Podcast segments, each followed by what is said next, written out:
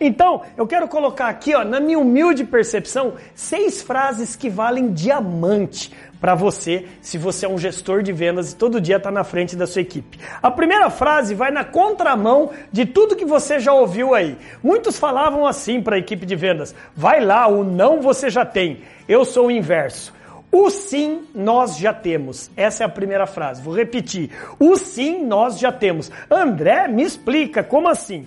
Deixa eu te explicar, isso mesmo, ó. Esqueça esse negócio do que o não a gente já tem. Se você for para uma negociação já focando no não, é bem possível que o seu inconsciente foca que você vai perder mesmo. Então, ressignifica isso. Você vai falar para sua equipe: "O sim a gente já tem". Você só vai descobrir se você vai perder a venda mesmo depois da negociação e do fechamento. Então, invista nessa frase todos os dias na sua equipe. O sim nós já temos, mas antes disso, treine a sua argumentação, sua negociação, seu fechamento. Esteja preparado, ok? Número dois, segunda frase que faz de um gerente de vendas um gerente campeão. Nós não batemos nossas metas ainda.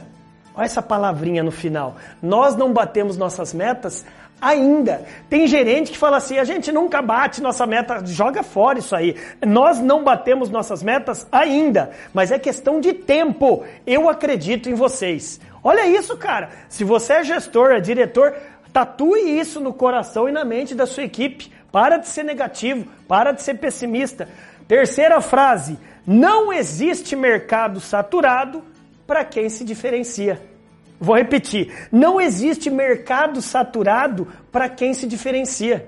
Por que, que vocês acham que tá vendo essas marcas aqui, ó? Emporio Armani, Prada, Ferrari, Montblanc, Apple, o que, que essas empresas têm em comum? Elas se diferenciam, cara. Elas dão para o cliente ou algum tipo de pré-venda, venda ou pós-venda diferenciado dos seus concorrentes. E é por isso que eles cobram um pouco a mais e para eles não existe mercado saturado.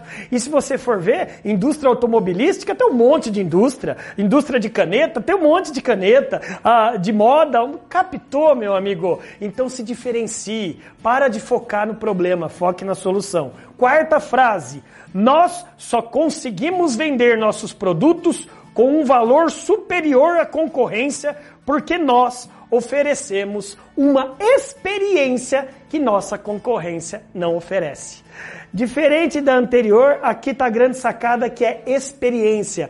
Use e abuse dessa frase juntamente com a sua equipe. Que tipo de experiência nós estamos oferecendo aos nossos clientes. Vou dar um exemplo. Pastel parece que é tudo igual, né? Pastel. Produto pastel a gente esquece. Só que o cheirinho daquele pastel da feira que você iria, quando que você ia, quando estava na sua adolescência, te remete aos momentos que você estava indo para a escola, né? Aquilo foi experiência. É, tá vendo essa tal aqui de Starbucks que você tá vendo aqui ao lado? A Starbucks, ela vende café? Não. O Schultz Tá vendo aí o CEO Schultz, o fundador e, e o CEO da, da, da, da, Starbucks? Sabe o que ele fala? Ele fala o seguinte: nós não estamos no ramo de café vendendo para pessoas, nós estamos no ramo de pessoas vendendo café. Uau! Meus parabéns! Ele ressignificou. E café é commodity café popular. Café tem vários fabricantes de café. Então, experiência. Quando você entra na loja da Starbucks, tem internet, ele chama o seu nome, tem o seu nome no copinho e várias outras que você sabe que tem lá. É, número 5, quinta frase. Problemas todos nós temos, mas quando acordamos, temos só duas opções: ou aprender algo novo, ou se fazer de vítima e achar um culpado. Uau, eu amo essa frase, sabe por quê? Porque problema sempre vai ter para tudo, para tudo e para todos. E por que que alguns ganham dinheiro no problema e alguns, ó oh, vida, ó oh, céus, tá vendo aí na hard aí? Ó oh, vida, para de coitadismo, meu amigo. Aprenda algo novo. Se você agora está se deparando com um desafio que você nunca teve, parabéns. A vida tá te dando uma chance de você ser um vencedor com algo novo. E a última frase, rufem os tambores, rufem os tambores, por favor. Olha só, não existe cliente fiel no mercado. Somos nós que temos que ser fiéis aos nossos clientes. Uau! Se você aí tem 10 clientes na sua carteira, 100, mil, 10 mil, Para de ser bobinho, ingênuo, de achar que esses clientes vão continuar comprando de você. Eles só vão comprar de você enquanto você oferecer uma solução para as necessidades deles. É você que tem que ser fiel ao cliente. O cliente só esquece de quem esquece dele.